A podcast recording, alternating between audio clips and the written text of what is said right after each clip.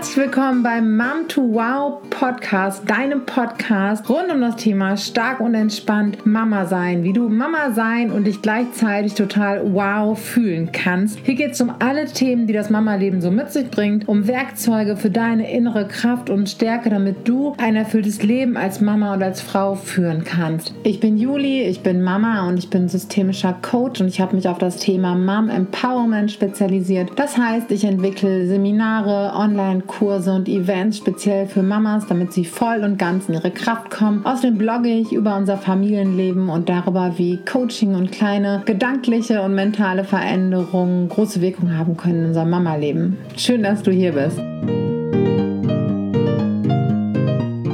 Heute möchte ich über ein Thema sprechen, mit dem alle Mütter und alle Väter irgendwann konfrontiert werden, wenn sie mehr als ein Kind haben. Es geht um das Thema Geschwisterstreit, aber vielleicht ähm, bist du ja auch damit selbst damit konfrontiert gewesen, als du ein Kind warst, weil du Geschwister hast und du es auch irgendwie erlebt hast. Ich muss sagen, dass es ähm, für uns auch so ein bisschen aktueller Anlass immer mal wieder ist, dass ähm, ich mich gerade sehr viel mit dem Thema beschäftige und auseinandersetze, was eigentlich damit auf sich hat. Das hat verschiedene Gründe. Das hat einerseits auch ähm, mit meinem Buch zu tun, das Anfang kommenden Jahres erscheint, hat aber auch damit zu tun, dass wir hier ja zwei Geschwisterkinder schon haben, ein drittes bald dazukommt und dass die Zwillingsjungs sich hier phasenweise immer wieder ganz schön arg fetzen. Hier fliegen die Fäuste und die Füße und hier wird geschubst, getreten, gehauen, gebissen. Mal mehr, mal weniger. Gerne aber mal mehr. Und ich weiß, dass es ähm, entwicklungsbedingt total normal ist, auch so körperlich zu werden.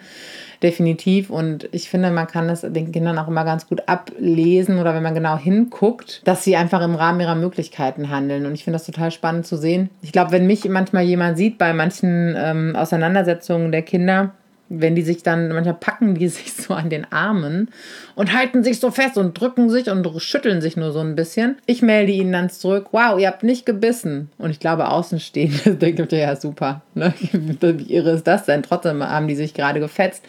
Aber das sind halt genau die Dinge, die ich äh, versuche, ihnen rückzumelden. Weil das ist wirklich eine Errungenschaft, finde ich, für einen Vierjährigen, der völlig außer Rand und Band ist und komplett in seiner Wut, dass es dem gelingt, nicht bis ans Äußerste zu gehen. Und das sehe ich den schon manchmal an und ich finde es wichtig, ihnen das rückzumelden, dass ich das sehe und ich finde es auch wichtig für mich, das zu sehen, weil sonst gibt es hier wirklich mehr Phasen, wo ich denke, sag mal, was ist hier eigentlich los und ist es wirklich noch normal? Das weiß ich nämlich auch nicht immer. Ich bin ja auch zum ersten Mal Mama vierjähriger Söhne, vierjähriger Kinder. Und das heißt, ich muss mich da auch immer wieder updaten. So, wie viel streiten Geschwister? Ich meine, das ist ein total komplexes Thema, das merke ich auch immer wieder weil das natürlich auch total von den, es hängt von den unterschiedlichen Persönlichkeiten ab. Es hängt vielleicht ein Stück weit auch vom Geschlecht der Kinder ab. Es hängt davon ab, wie viele Kinder es sind. Es hängt von der Situation der Eltern ab. Es hängt, es gibt einfach ganz viele Faktoren, die da reinspielen und ähm, wie gesagt, ich befasse mich jetzt auch gerade erst mit dem Thema und es gibt auch äh, wirklich ähm, gute Literatur von Menschen, die sich schon intensiver damit befasst haben. Wie ich das in einer der letzten Episoden und Blogbeiträge, wo es so um die mütterliche Intuition ging, auch gesagt habe, da ist es manchmal gar nicht so leicht, dann aus mir herauszuhören oder aus mir herauszufühlen, was ist denn jetzt meine Intuition? Ganz oft ist nämlich auch ein Impuls da, da nervt es mich fürchterlich. Und dann würde ich hier wirklich gerne auch Verbote aussprechen und Konsequenzen androhen und strafen, wenn jetzt hier nochmal irgendwie so doll getreten wird und jetzt ist aber Schluss. Einfach weil es mich so nervt und weil es manchmal vielleicht auch wirklich der einfachere Weg ist. Aber was ist dann das, was die Kinder daraus lernen? Die lernen ja nicht unbedingt dann, äh, also man trainiert ja dann eher einen Impuls ab, man, äh, man trainiert Reaktionen und Gefühle ab, ohne den Kindern alternative Handlungsmöglichkeiten mitzugeben und sie so ein bisschen dahin zu führen, wie könntet ihr es denn anders lösen? Und Leute, ich weiß, Das machst du mit einem Vierjährigen oder mit zwei Vierjährigen oder Dreijährigen oder Fünfjährigen oder whatever hunderte Male. Hunderte Male und du denkst, das bringt alles nichts und irgendwann beobachtest du die in einer Situation, wo, in der sie sich sonst an den Kragen gegangen wären, wo einer von den beiden sagt, oder wir könnten das so machen. Und dann denkst du, ja, ich höre nicht richtig. Und beim nächsten Mal klappt es wieder nicht. Aber dann sind es aber vielleicht beim über übernächsten Mal. Aber man muss es wirklich, wirklich so oft durchexerzieren. Das ist total anstrengend. Aber es bringt auf jeden Fall den Kindern mehr. Es bringt ihnen mehr für, für ihre, ihr späteres Leben. Genau. Aber um nochmal eben dazu zurückzukommen. Ähm, ich weiß, dass Geschwisterstreit normal ist. Dass er auch bis zum gewissen Punkt irgendwo gesund ist. Weil das hier ist unser sicherer Hafen. Das hier ist unsere Hut, unsere Familie. Hier lernen wir miteinander zu leben. Hier lernen wir Dinge wie streiten und vertragen und sich entschuldigen. Und hier lernen wir, wie vielleicht jemand reagiert, wenn ich jetzt nicht teile. Also das sind auch so Punkte. Ich ähm, könnte ich auch noch mal eine extra Episode zu machen zum Thema Teilen und so. Muss ich mir direkt mal aufschreiben. ähm, dass, dass man gar nicht so viel da eingreift, sondern die Kinder irgendwie ihre Erfahrungen machen lässt und sie dann halt auch so begleitet. Und natürlich, wenn die hier äh, anfangen, sich dermaßen äh, zu fetzen und weh zu tun und äh, natürlich greife ich dann irgendwo ein, damit niemand, wer weiß, was für einen Schaden davon trägt. Aber ich versuche auch immer, mich so ein Stück zurückzunehmen und sie ein bisschen machen zu lassen und sie eigene Wege finden zu lassen. Und was ich auf jeden Fall gemerkt habe, es lässt sich ja nicht verhindern, dass sie sich streiten. Das muss manchmal krachen. Und ähm, manchmal ist es besser, äh, sie es dann krachen, krachen zu lassen. Und dann ist der Rest des Nachmittags irgendwie harmonisch, weil der Druck raus ist und nicht sofort immer da dazwischen zu gerätschen. Aber ich finde, es gibt Phasen, in denen meine Kinder mehr streiten. Oder das ist zumindest das, was ich seit ähm, einigen Monaten zu beobachten meine. Und dann sind das halt Phasen, dann, dann sagt mir, glaube ich, schon mein Gefühl so, hm, guck vielleicht mal genauer hin, ob mehr dahinter steht. Und äh, insbesondere einer meiner Söhne zeigt dann ein Verhalten, ähm, dass er provo provozierender wird, dass er seinen Bruder irgendwie mehr ärgert und mehr zergelt und sich auch mehr an mir abarbeitet. Da sie ja jetzt erst so mit vier Ne, ist ja immer so eine Sache, wann kann ich jemanden provozieren? Ich kann jemanden nur dann provozieren, wenn ich mir, also bewusst provozieren, wenn ich mich in seine Lage versetzen kann, wenn ich diesen Perspektivwechsel vornehmen kann. Wie wird der sich fühlen, wenn ich den jetzt, wenn ich den jetzt so vorsätzlich ärgere? Und dazu sind Kinder erst ähm, ab einem gewissen Alter in der Lage. Und das sind Entwicklungsschritte, die sich nicht von heute auf morgen einstellen. Und deswegen, als das so anfing mit drei, dreieinhalb oder einer meiner Söhne manchmal das Verhalten zeigt, dachte ich so, hm, wie bewusst kann er das jetzt machen oder steckt da was anderes hinter? Denn so provozierendes Verhalten, egal ob jetzt den Geschwistern gegenüber oder den Eltern gegenüber, ist in der Regel eine Botschaft an uns. Das ist eine Botschaft, ich brauche eigentlich gerade was anderes, mir geht es gerade irgendwie nicht gut. Ich muss vielleicht in diesem Konflikt, den ich damit auslöse, Druck abbauen. Ich brauche ein Ventil. Genau, das dadurch halt einfach erstmal nicht so persönlich zu nehmen und aber auch zu verstehen, was ist denn hier gerade los. Und das sind, war zum Beispiel zu Beginn meiner Schwangerschaft so, es kann natürlich Zufall sein. Manche Sachen werden wir nie mit Sicherheit wissen, aber da war ich sehr viel müde, sehr viel erschöpft, da war mir sehr viel übel, da musste ich mich öfter mal hinlegen. Und da haben die Kinder natürlich ähm, eine ganz wichtige Ressource, äh, die wurde verknappt. Meine, ähm, meine Aufmerksamkeit und meine Kraft und meine Energie.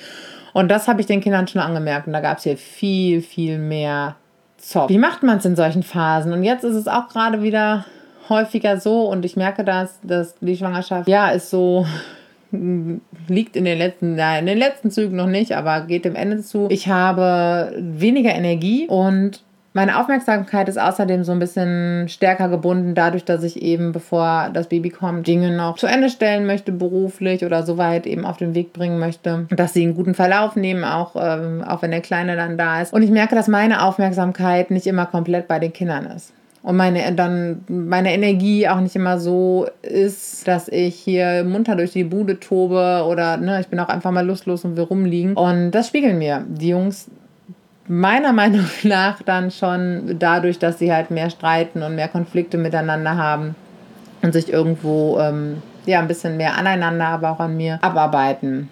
Und genau, ich versuche dann, das irgendwo zu lesen. Ich versuche da für mich eine Balance zu finden zwischen das Ganze beachten, aber auch nicht überbewerten oder ganz und gar mich jetzt irgendwie dafür zu verurteilen oder mir noch Vorwürfe zu machen, dass es so ist. Weil ganz ehrlich, das ist jetzt nichts, was mir Kraft gibt. Im Gegenteil, es zieht mich runter, dann fühle ich mich schlecht und es raubt mir dann noch mehr Energie. Damit ist mir nicht geholfen. Natürlich ist der Impuls schnell da. Ach, was bin ich für eine schlechte Mutter. Da sind wir ja eh ganz schnell mit dabei. Ich äh, versuche mir aber bewusst bewusst zu machen, dass es eben nicht so ist, dass ich sehr stark reflektiere, was wir hier brauchen. Die Kinder schon sehr viel Zuwendung und Aufmerksamkeit bekommen und trotzdem versuche ich es dann nach Möglichkeit zu ändern. Jetzt ist es natürlich so, es gibt halt immer mal wieder Phasen in unserem Leben, in denen wir sehr stark gefordert sind als Eltern, in denen Umbrüche anstehen, denen wir krank sind, in denen es uns persönlich nicht gut geht, in denen wir von irgendwelchen Lebensumständen sehr stark gefordert sind. Und klar, ein Stück weit müssen wir als Familie irgendwie so da durch. Wir dürfen uns aber auch so ein bisschen daran erinnern, dass unsere Kinder sich nicht dafür entschieden haben, dass wir so leben, wie wir leben, dass unsere Gesellschaft so ist, wie sie ist. Denn in anderen Gesellschaftsformen beziehungsweise in anderen ähm, Familienverbänden oder wie es halt bei uns auch früher mal gewesen ist, ähm, da wird es halt ganz anders aufgefangen. Da sind viel mehr Menschen, viel mehr Bezugspersonen, die solche elterlichen Engpässe abfangen können die ähm, dann halt auf die Kinder eingehen. Da sind da gehen Geschwister auch ganz anders miteinander um. Da ist vielleicht nochmal eine Tante, ein Onkel, eine Cousine, sonst wer. Ähm, und das fehlt uns einfach sehr oft. Das ist halt die Art und Weise, wie die meisten von uns heutzutage leben. Aber wir müssen immer wieder klar machen, dass es nicht das, wie Familie gemeint ist, von der, von der Natur und vom Ursprung her. Und es ist halt auch nicht das Umfeld, in das eigentlich Kinder mal geboren worden sind. Jetzt ist es nun mal so. Aber es ist schon wichtig irgendwie, dass wir da auch für uns und unsere Familien sorgen und einfach gucken, okay, wo, wie können die Kinder jetzt die Aufmerksamkeit bekommen, die sie brauchen, weil es kann auch nicht sein, dass das alles immer so stark von der Mutterrolle abhängt. Wie stark kann der, kann der Vater dann in die Beziehung einsteigen oder eben Großeltern oder Freunde von Eltern, andere Freunde mit Kindern, irgendwie, dass man sich da halt ein gutes Netzwerk baut, ist halt irgendwie ganz wichtig, weil das einfach wichtig ist, dass die Kinder dann gut aufgefangen werden. Genau, das ist halt so der Punkt. Also es geht nicht immer ganz so leicht, aber trotzdem ist es schon wichtig, dass wir da, dass wir da hingucken und dass wir einfach ähm, lesen, was gerade gebraucht wird. Und dass wir verstehen, dass das Verhalten, was unsere Kinder zeigen, uns natürlich irgendwo ein Feedback gibt oder wir dann auch nochmal hingucken dürfen und dass es nicht in der Persönlichkeit oder in der Verantwortung der Kinder liegt was gerade los ist, sondern dass wir uns als Erwachsene halt einfach fragen, wie sind die Umstände gerade, wo mangelt es vielleicht und wie kann ich es ändern? Weil wir sind nun mal, nun mal die Erwachsenen, Erwachsene und müssen da halt einfach führen. Und trotzdem gibt es dann immer noch genug ähm, Konfliktsituationen, in denen unsere Kinder üben können und lernen können. Und zwar Situationen, die wir als Eltern, finde ich, begleiten dürfen und natürlich irgendwie auch mal dazwischen gehen, bevor die sich, wer weiß, wie die Rübe einschlagen. Aber ich bemühe mich darum, keine Partei zu ergreifen, nicht zu sagen, ich habe genau gesehen, so, so und so. Weil meistens weiß man es ja auch tatsächlich nicht. Wer hat angefangen? Hat, wer hat zuerst gehauen? Und hat der vielleicht gehauen, weil der andere vor einer halben Stunde gehauen hat? Oder das ist total müßig und ähm, und auch irgendwie echt, äh, also da kannst du gar nicht hinterherkommen, da keine Partei zu ergreifen, dann einfach zu gucken, ähm, ne, und auch nicht immer mit diesem, du hast aber gehauen und ihr sollten, die wissen, äh, die wissen irgendwo, das haben die schon so oft gehört, dass sie nicht hauen sollen, die können aber oftmals nicht anders, das haben wir denen so oft gesagt. Und dann vielleicht eher eine Alternative aufzuführen, ist eine Herausforderung. Weiß ich, ist sehr anstrengend, ist nicht, ist, manchmal hört sich das leichter an, als es tatsächlich umgesetzt ist.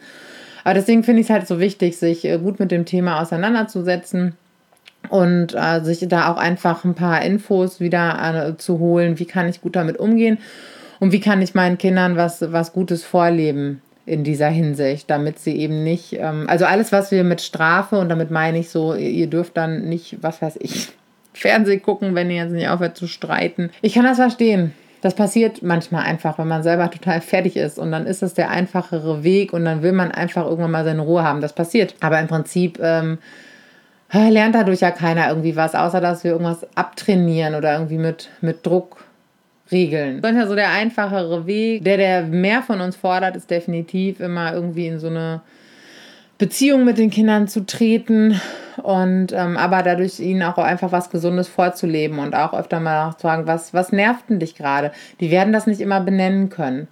Aber ich kann mir schon vorstellen, dass so insbesondere unsere die Zwillinge oder die Geschwister sind ja auch mal genervt von der ständigen Präsenz des anderen und die wollen auch mal was für sich haben und für sich alleine. Und das haben unsere Kinder schon sehr wenig. Einerseits, weil sie gerne irgendwo auch zusammen sind und diese das nichts anderes kennen in ihrem Leben, aber auch ja, weil es unser Alltag auch nicht immer so hergibt. Ich merke aber, dass es so kleine Sachen sind, die da sehr schnell eine positive Veränderung bringen.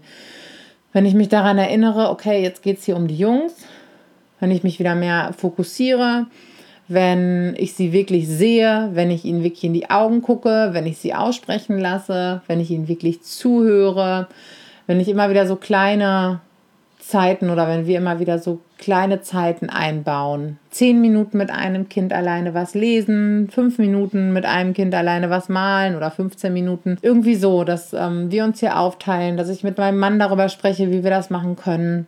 Jetzt neulich hatte ich zum Beispiel den Nachmittag, da waren wir bei Freunden und oh, ich hatte auch irgendwie einfach nur Bock da zu sitzen und meinen Kaffee zu trinken und ich und Mama, kannst du mir noch mal Anschwung geben? Mama, du sollst mal mit zur Toilette kommen. Mama, kannst du mir noch einen Keks bringen? Und ich dachte so, boah, ich bin doch nicht das Servicepersonal. Aber irgendwie dachte ich mir dann so, und diese Frage hilft mir tatsächlich, naja, würde mein Mann mich jetzt darum bitten, also natürlich um altersangemessene Dinge, aber hey, dann würde ich es auch irgendwie gerne für ihn machen. Dem bringe ich dann auch gerne mal was zu essen und ich freue mich, wenn er Dinge für mich tut. Natürlich kann ich viele Dinge alleine tun, das ist trotzdem schön wenn sie jemand für mich tut. Und da habe ich so ein bisschen meinen inneren Widerstand überwunden und habe gesagt, ja klar, ich gebe dir nochmal Anschwung. Oh Gott, und ich hasse Schaukelanschwung geben. Ja, ich hole dir gerne noch einen Keks, weil ich weiß, meine Kinder wollen mich jetzt nicht äh, ausnutzen oder hin und her schicken. Die fühlen sich dann einfach geliebt und gesehen. Und die füllen ihre Akkus auf an solchen Nachmittagen. Und das haben sie verdient, weil sie den ganzen Vormittag in der Kita waren, weil sie so oft in unserem Alltag wirklich funktionieren und sich bemühen nach äh, im Rahmen ihrer Möglichkeiten. Und das muss man einfach mal sehen. Und irgendwann sind diese Möglichkeiten erschöpft. Und auch wenn die, manchmal zoffen die sich auch viel mehr, wenn die den ganzen Tag immer wieder Nein gehört haben. Klar hören die oft Nein. Kann ich ein fünftes Eis? Übertrieben. Äh, irgendwann sagst du halt mal Nein. Oder ne, da merken wir auch, ja, der, die haben ganz schön viel ja, Nein eben heute gehört und sehr wenig Möglichkeit gehabt, ja, mitzugestalten und auch darauf reagieren die oft mit Zoff. Entweder untereinander oder dass sie irgendwie so uns gegenüber ausrasten. Und da dürfen wir auch mal wieder hingucken, okay, wie können wir jetzt ein bisschen mehr Freiraum einräumen, wieder ein bisschen mehr Ja-Umgebung schaffen und ein bisschen mehr Zugewandtheit. Und das sind in der Regel nicht die Riesenwürfe, die man da machen muss oder dass man jetzt einen ganzen Tag äh, Exklusivzeit für ein Kind schafft. Also es sind wirklich die kleinen Sachen, die schnell was bringen, bei denen die Kinder auftanken und letztendlich ähm, sind es auch manchmal so Sachen, das hatte ich jetzt noch mit meinem Sohn. Natürlich kann der immer nicht immer adäquat darauf antworten, wo ich, wo ich sage, bist, jetzt bist du gerade echt irgendwie genervt von Mama, findest Mama gerade ganz schön doof, ne? Ja, das kann ich verstehen. Und wo ich ihn gefragt habe, gibt es denn irgendwas, was Mama anders machen soll. Der konnte mir darauf keine Antwort geben. Aber er sagte mir so, ja, aber ich weiß nicht. Und aber allein die Frage, die das Zeichen, die das Signal setzt, ich interessiere mich dafür, was du möchtest und wie du, wie es dir geht.